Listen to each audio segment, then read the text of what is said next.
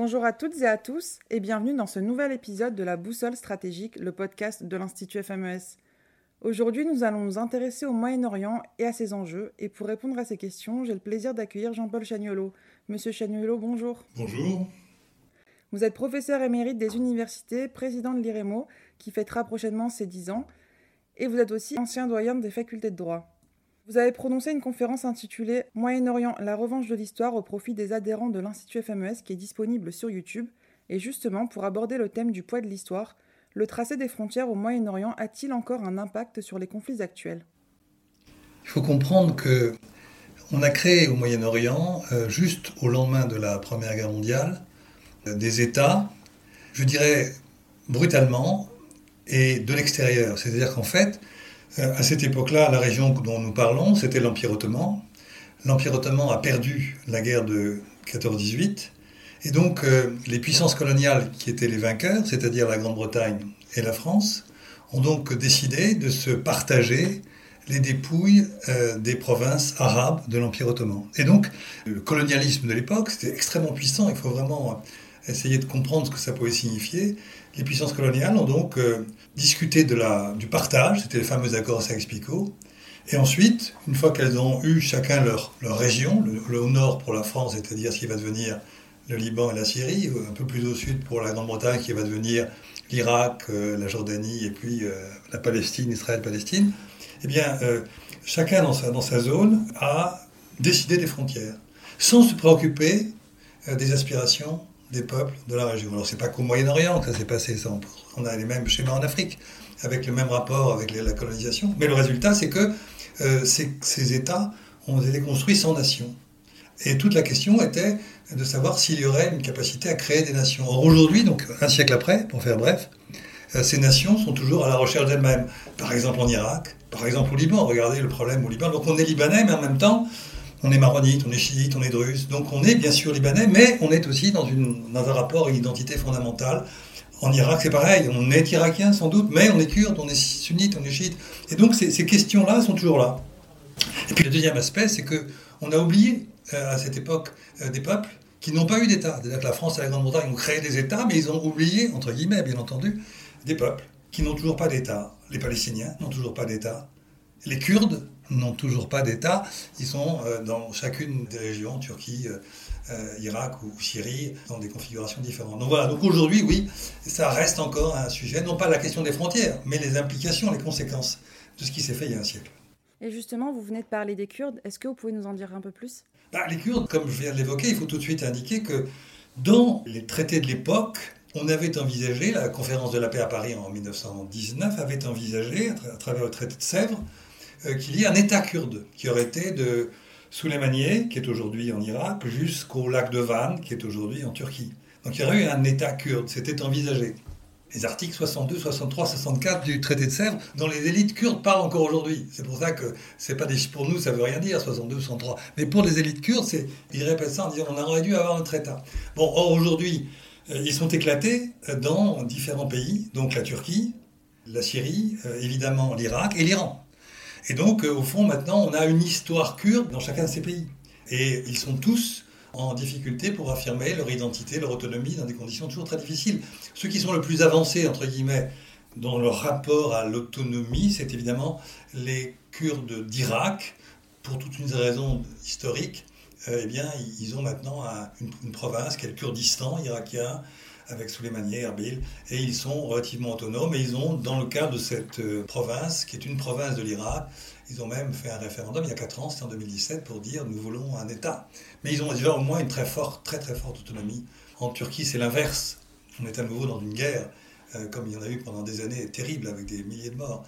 et euh, puis en Turquie, pardon, et en Syrie, c'est toute la situation qui était liée à ce qui s'est passé avec la révolution en Syrie, son échec et l'intervention des, Turcs qui viennent casser euh, la volonté d'autonomie des Kurdes de Syrie, parce qu'ils ne veulent pas que les Kurdes de Syrie servent au fond d'État, euh, enfin de soutien euh, aux Kurdes de Turquie, puisqu'il n'y a que la frontière qui les sépare. Donc vous voyez une situation qui reste aujourd'hui pour les Kurdes extrêmement douloureuse, avec beaucoup de violence ici et là. Donc là encore, vous voyez, on, est toujours dans, cette histoire qui est l'histoire de la région. Qu'il y a une bifurcation tragique pour les Kurdes et ils sont toujours à la recherche de leur, ce que j'appellerais un toit politique, c'est-à-dire une maîtrise de leur destin. Merci. Et pour continuer dans l'histoire, quel est le poids des anciens empires de la région? Je pense notamment aux empires perses, ottomans et russes. Bah, écoutez, si, si, je devais en une phrase euh, répondre à votre question, je dirais qu'ils sont toujours là. Ce qui évidemment, euh, du point de vue historique, est faux. Euh, les empires ont disparu. Mais les, nostalgies d'empires, les rapports de puissance, eh bien, qui ont pu à un moment ou à un autre s'effacer, disparaître pour plein de raisons et par des configurations géopolitiques différentes, eh bien, aujourd'hui, ils sont réapparus. L'empire russe a disparu, mais aujourd'hui, euh, après bien des vicissitudes, la Russie est un acteur absolument incontournable euh, au Moyen-Orient. L'Empire ottoman a disparu, mais aujourd'hui la Turquie euh, occupe une place majeure dans toute la région, et l'Empire perse a disparu, mais l'Iran est extrêmement présent partout au Moyen-Orient. Donc en fait, on est une sorte de retour de l'histoire. Le titre de la conférence, c'est la revanche de l'histoire. Il y avait autrefois des empires, on croyait qu'ils étaient marginalisés, bien entendu que non. Ils sont ancrés, enracinés dans la région, et aujourd'hui, ce sont les puissances régionales qui sont absolument incontournables.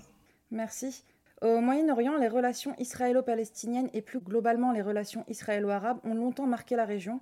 Aujourd'hui, est-ce qu'il est toujours judicieux de parler d'une centralité du conflit israélo-palestinien? C'est une question pour laquelle on peut répondre à deux niveaux.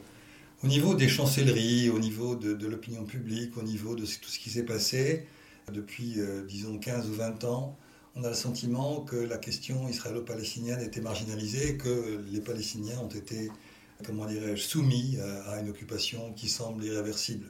Ça, c'est le premier type de réponse.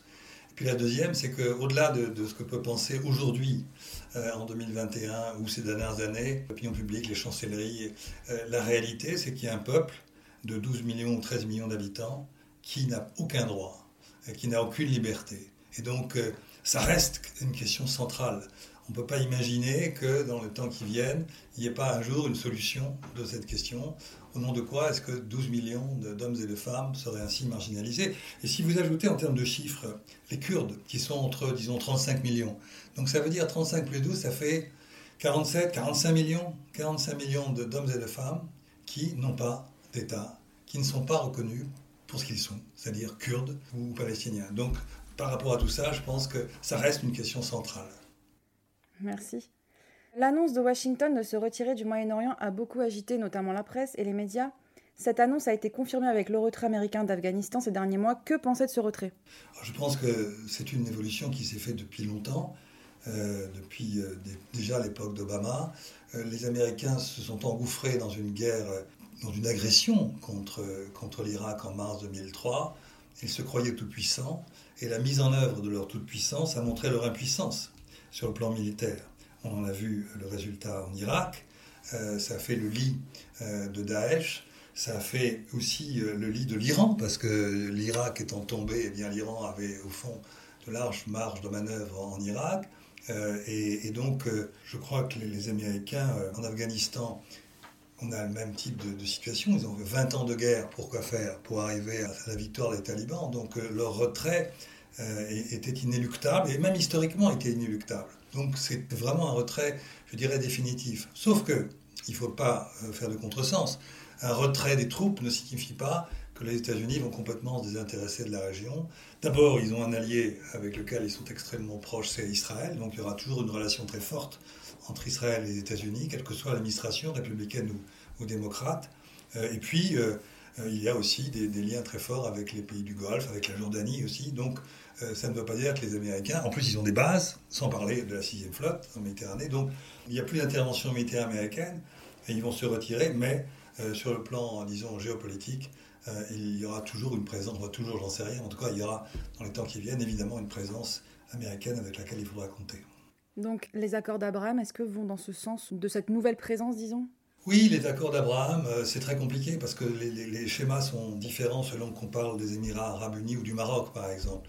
Mais c'est vrai que euh, ça, contribue à, ce qu'on évoquait, c'est-à-dire que les Américains ont des alliés et euh, ces alliés ont besoin des États-Unis, étant entendu qu'aujourd'hui, la, question importante sur le plan géopolitique, c'est le rapport à l'Iran, et bien entendu ce qui se négocie déjà depuis plusieurs mois et qui va encore se négocier. Si en tout cas elle repart, ces négociations, c'est avec la question du nucléaire iranien. Sans oublier qu'Israël est une puissance nucléaire. Israël est une puissance nucléaire. C'est un point majeur dans ce qui va se passer. les Américains, on disait qu'ils étaient présents, ils sont présents très concrètement dans cette négociation. Euh, ils sont au cœur de cette négociation avec les Iraniens. Je vous remercie pour ces éclairages, Jean-Paul Chagnolo. Merci à vous. Au revoir. C'était la boussole stratégique sur les enjeux liés au Moyen-Orient avec Jean-Paul Chagnolo, un podcast que vous pourrez retrouver sur notre site internet fmes-france.org, sur nos réseaux sociaux Facebook, LinkedIn et Twitter sous l'intitulé Institut FMES.